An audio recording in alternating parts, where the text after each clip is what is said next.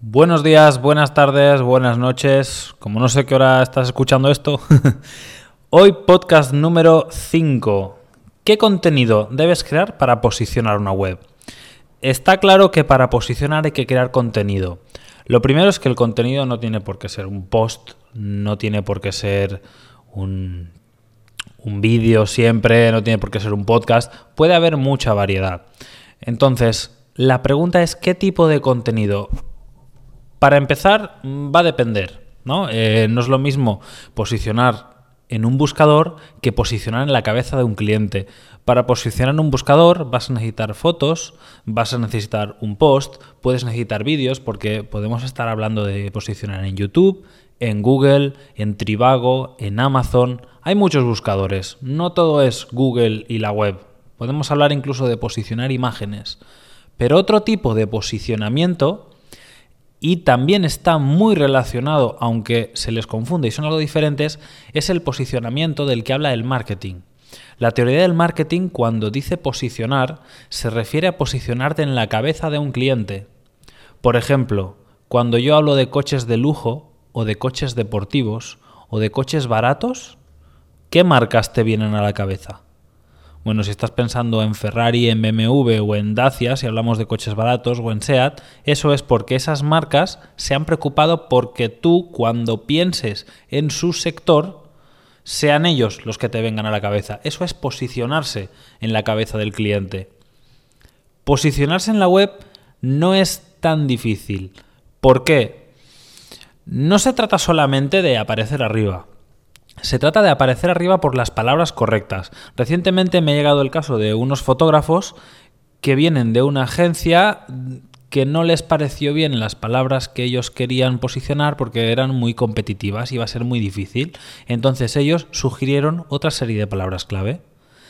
Esta pareja eh, me ha dicho que sí, que lo posicionaron bien, que aparecían en primera página, pero resulta que lo que les pedían los clientes no era un trabajo que les dejara dinero ni el trabajo que ellos querían hacer. Entonces, eso al final, ¿para qué me sirve? Ocurre muy, algo muy parecido cuando eh, hacemos las cosas sin planificar, sin planificar el contenido, sin planificar nuestra presencia en redes sociales. Ocurre mucho cuando uno analiza la charla de muchos profesionales en Facebook, en Twitter o incluso en su blog, que hablan y hablan y hablan sobre lo que saben hacer y al final resulta que solamente atraen a su competencia o a sus colaboradores. Tampoco está mal, pero al final estás charlando entre la gente del gremio porque ellos buscan contenido de su sector, buscan artículos, buscan lo que dicen otros profesionales. Está bien, porque te puedes colocar como un referente en tu sector, pero no estás atrayendo clientes. Lo primero, piensa en la persona. Habla para tu cliente. Todo lo que crees tiene que ser para la persona esa que te va a comprar. Me da igual si escribes un post, si creas imágenes o infografías, si haces vídeos, si haces un podcast como este, audio para que la gente te escuche mientras va en el coche o mientras sale a correr o mientras hace otras cosas. O puede incluso ser un show. ¿Qué hace Red Bull? Red Bull no escribe. Bueno, si tiene una web, tiene un blog, pero... Eh, a Red Bull no lo buscan porque escriba. Red Bull quiere que compres la bebida porque patrocina deportes que requieren mucha energía y que le gusta, le encanta a la gente que compraría su bebida. Entonces, Fórmula 1, moto, surf, esquí extremo, todo lo que pueda matarte, en resumen, todos los deportes extremos los patrocina Red Bull. ¿Por qué?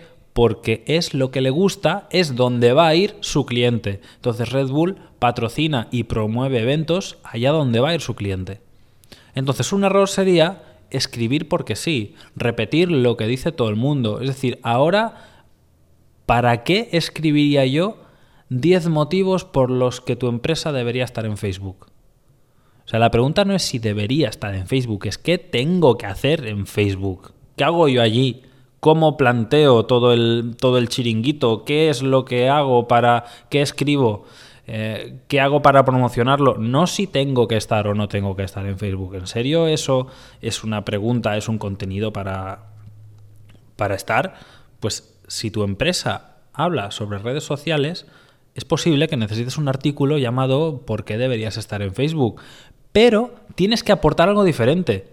Busca en Google, mira lo que se ha posicionado, mira los artículos referentes y haz uno mejor. En serio no puedes aportar nada nuevo.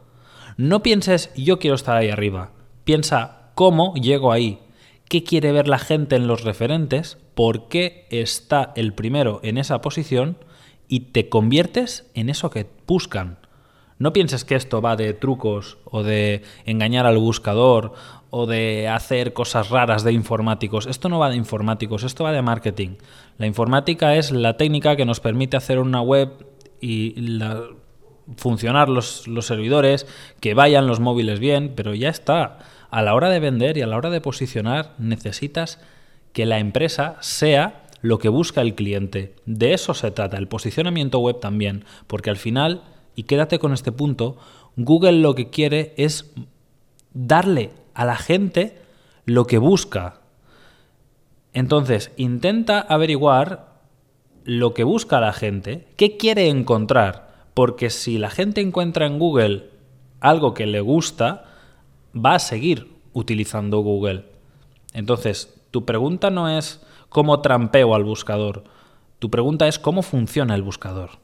Si lo entiendes y actúas en consecuencia, vas a poder posicionar. Es muy posible que necesites la ayuda de un técnico, de una agencia, de un técnico en SEO o de una agencia de marketing para crear ese contenido, para montar la web. Eh, hay cosas que a lo mejor no puedes hacer tú solo. Hay otras que a lo mejor sí. Yo no sé si puedes montarte tú mismo una web. No habría ningún problema en eso. Pero tienes que pensar en la persona que te va a comprar finalmente. Entonces, analiza lo que sí funciona y detecta ese factor que marca la diferencia. Y cuando lo encuentres, vea por todas. Es decir, compara, por ejemplo, tu vídeo con el de los mejores. Es decir, si voy a promocionar un videojuego, una aplicación, el vídeo de presentación es un vídeo a pantallazos cutres o se parece más a algo que ha arrasado como la pólvora, por ejemplo el vídeo de Clash of Clans. Ese juego ha sido espectacular. Mi vídeo se parece a eso. Tiene la calidad y la presencia. Si voy a montar un e-commerce, mi web se parece a la de Zara. ¿Por qué digo Zara? Pues porque es seguramente lo más representativo. O Zalando, por ejemplo, en, su sector. O si hablamos de posts, tus posts comparados con los del blogger que más ha crecido en los últimos meses, con esa referencia que todos conocen, ¿qué tal? ¿Se parece o no se parece? Bueno, pues si trabajas en esta línea vas a poder posicionar más fácil de lo que te parece. Así que bueno, hemos llegado a nuestros ocho minutos. Aquí lo dejamos. Eh, en resumen, posiciónate en la cabeza de tus clientes. Crea el mejor contenido que puedas. Intenta no hacer nada repetido, aunque necesites ese contenido, ese post. No, es que necesito escribir un post que diga cómo hacer esto y ya hay mil. Bueno, hazlo, pero hazlo diferente y hazlo mejor. Y entonces te funcionará. Bueno, nos vemos mañana. Hasta luego.